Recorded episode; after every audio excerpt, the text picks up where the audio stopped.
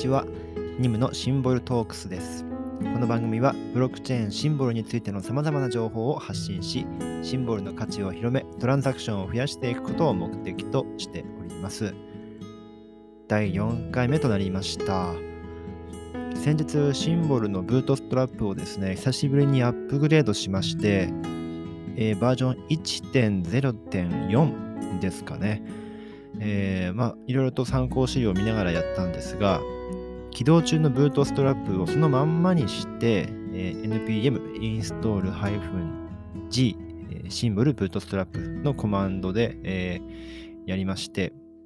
でこの、ね、注意点があるんですが、ルートユーザーでない場合には、一番手前側に superdo、まあ、sudu をつけないとエラーになります。はい。まあ、あの当然知ってる方の方が多いとは思うんですけれども、はい。あの、わからない。たまにこうエラーがあのあると、お権限の問題はですね、sudu をつけないとエラーになるということを覚えててください。で、アップデート後は、えーこのシンボルブートストラップの後に -v コマンドでバージョンを確認できます。えーそれで無事1.0.4と表示されていましたので、成功したということを確認できました。えーさらに注意点としまして、シンボルブートストラップアップグレードする前に、設定ファイルのバックアップは必ず忘れずに行ってください。これは公式の、まあえーリードミーにも書いてあるんですけれども、大抵の方はプリセット .yml ファイルをお持ちだと思いますので、これをですね、Linux のコピーコマンドを使ってバックアップを取っておくという感じですね。で、アップデートがリリースされてから、我先にとアップデートに走ってしまうと、不具合に当たってしまうこともままあるようです。なので、あのしばらく様子見をして、フォーラムとかコミュニティの方で特に何の不具合も報告が上がってこないことを確認してから入るように私個人的にはしております。それから前回あのまた失敗した後お伝えしていたノードの SSL 化なんですがノードリスト見たらしっかり有効になっていました。これどうしてか全然理由がわからないんですけどいろいろ確認してみたんですが、確かに SSL 機能しているんですよね。えーま、結果オーライと言いたいところではありますが、理由をわからないままにしておくといつまでも理解できないままだなと思いながらも、そのまま、えー SSL の恩恵を今享受しているところです。はい。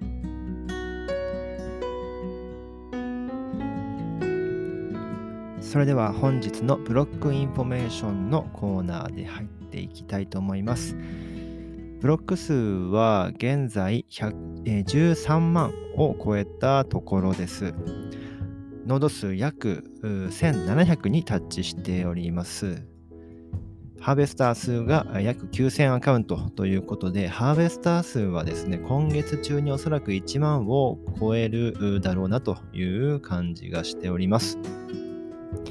最近のシンボルのニュースで言うと、えーそうですね、あのスラックのネムコミュニティってあると思うんですが、あちらでシンボルに関するポッドキャストを始めたいんだけど、どんな内容だったら皆さんフォローしてくれますかっていう投稿が上がっていました。これ皆さん、えー確認されてる方いますかね？英語投稿英語の投稿だったんですけども、早速ライバル登場かという感じでございます。えポッドキャストはやっぱり言語の壁を越えられませんから、あの僕が日本語で話している限り、その言語を話している人の数でまず、えー母数がフィルタリングされてしまうと思うんですけれども、英語のポッドキャストってやっぱりそのターゲット層すごく広いですからね、えー言ってしまえばもう全世界ですもんね、えー国際共通言語ですから。こでシンボルのポッドキャストを始められてしまうとなかなかというかまあターゲットがそもそも違ってくるから競合しないのかなとは思いながらもちょっと悔しいなという感じはしてます。で他人の調査を出しにしてなんなんですが、えー皆さんシンボルに関するポッドキャストでどんな内容だったら、えー興味があるかということに質問に対しては、えー一番投票が多かったのがストーリーテリング、ショーケース、ケーススタディフォーマットクは最も得票をしていたようですね。これはま活用事例とかを紹介すれ、えー、してほしいっていう要望なのかもしれません。はい。ちょっと私も個人的に、えー、ポッドキャストを運営している身としては参考にさせていただきました。続いては、えー、ラトークン、LA トークンという取引所があるようなんですが、これ何て読むのかちょっとわからないんですけれども、このコイン取引所で、えー、 XYM、USDT の取り扱いを開始したようですし、なんといっても、ここ数日一番大きなビッグニュース、 Zaif Exchange で XYM の取り扱いがアナウンスされました。これはすごく大きなニュースだったですよね。日本人の私たちからすると。日本の取引所としては、初めてこのスケジュールを公開したと思うんですけれども、2021年5月の10日、今5月1日ですので、10日後ですね、以降、ジムの順次付与を開始していくと。これ、オプトインしていたユーザー分のジムだと思うんですけれども、こちらを付与していくことがアナウンスされてまして、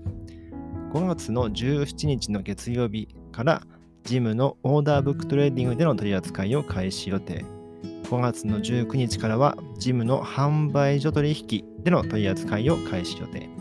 2021年の5月の末には XYM の入出金申請もできるようになるというふうに予告されてます。これは、あの、そうですね、すごくいいニュースだったなと感じております。多分日本のその他の取引所とかもですね、この財布さんに続くような形で、えー、ま、6月、7月と上場をしていってくれるんじゃないかなと考えてるんですが、これを受けてやはり価格もですね、一時的にちょこっと、ま、戻している状況ですね。今31円前後をうろうろとしているところですが、これが続くのかどうかっていうことに関しては、もう少し注視をしていく必要があるかなと思っております。うん、まあ、買い場ですよね。一時期の半分の半値にはなってますからね。Twitter のタイムライン眺めてますと、買いだっていう声はすごく多いようです。まあ日本人だけなのかなという感じはするんですが、私も少しこれであの買わせていただきました。はい。続いては深掘りシンボルのコーナーです。え、このコーナーではシンボルのユニークな特徴や機能性を私が勉強して理解した限りの範囲でお伝えしていくコーナーです。今日は委任ハーベスター集めについてお話ししたいと思います。まず、シンボルのハーベスティング。これについては、皆さん、え知ってる方がほとんどだと思いますので、あえてお説明しませんけれども、委任ハーベスター集め。うん。本当にこれシンボルの多分ユニークな特徴なんだと思います。他のブロックチェーンをあの僕もあんまりよく知らないんですが、この活動がですね、とても面白くて、ノードを運営している方々、それぞれがいろんな工夫をして委任ハーベスターさんを集める活動をしています。ちょっと前までは委任手数料を委任ハーベスターの方に還元するということで間接的にノードの手数料を下げるっていう活動がによってこう委任さん、委任ハーベスターさんを集めている方々すごく多かったと思うんですけれども、そういう PR の方法があのすごく多く聞こえてきたんですが、ここ数日で、えー、切り板で還元っていう PR のあの文章も出てきてましたよね。まあ、主に Twitter 関連ではあったんですけど、あの何番のブロック、切り板のブロックをハーベスティングしたら、その手数料は還元しますと。うん、なるほどなという感じですね。あの、切り板ということで言うと、あの、僕もちょっと前に Twitter でつぶやいたんですが、昔、あの、JavaScript でグリグリとブラウザを動かしていた時代に、あの、アクセスカウンターって結構ありましたよね。あの各お気に入りのサイトに行くとアクセスカウンターがまず目につくところに置いてあってそこでこう切り板を踏んだらゲストのそのブラウザのですね、下端とかに JavaScript で思いっきりこう、横スクロールの横から文字が流れてきて、切り板おめでとうございますっていうような感じの、あのエフェクトが、えー、結構頻繁に使われていたような時代がありました。もう多分20年くらい前かなと思うんですが、そういうこう、このブロックのハーベスティングしたブロックのですね、番号とかを見ていると、なんかそういう時代があったなっていうことをね、あの私もちょっと思い返すくらいには、うん、えー、インターネットの歴史を歩いてきたのかなとは思ってるんですが、はい。この委任ハーベスター集めっていう活動が非常に興味深くて、あの私もシンボルのノード運営をやっております。こういった、まあ私の場合はこういったポッドキャストをやって、えー、活動をすることによって委任ハーベスターさんを集めているというような感じですね。はい。以上、まあ、簡単ではありましたが、今日の深掘りシンボルのコーナーでした。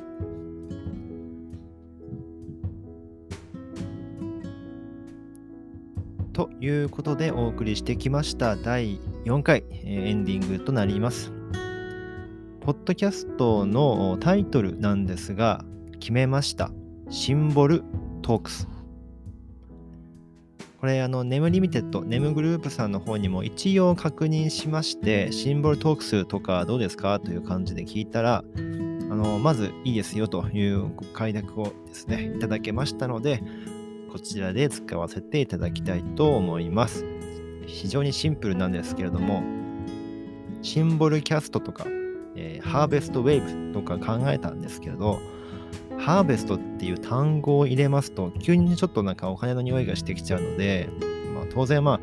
僕もこれやりながらイニーハーベスターさんを募集してはいるんですが、ちょっともう少しフラットな感じでいきたいなということで、ハーベストっていう単語は使わずに、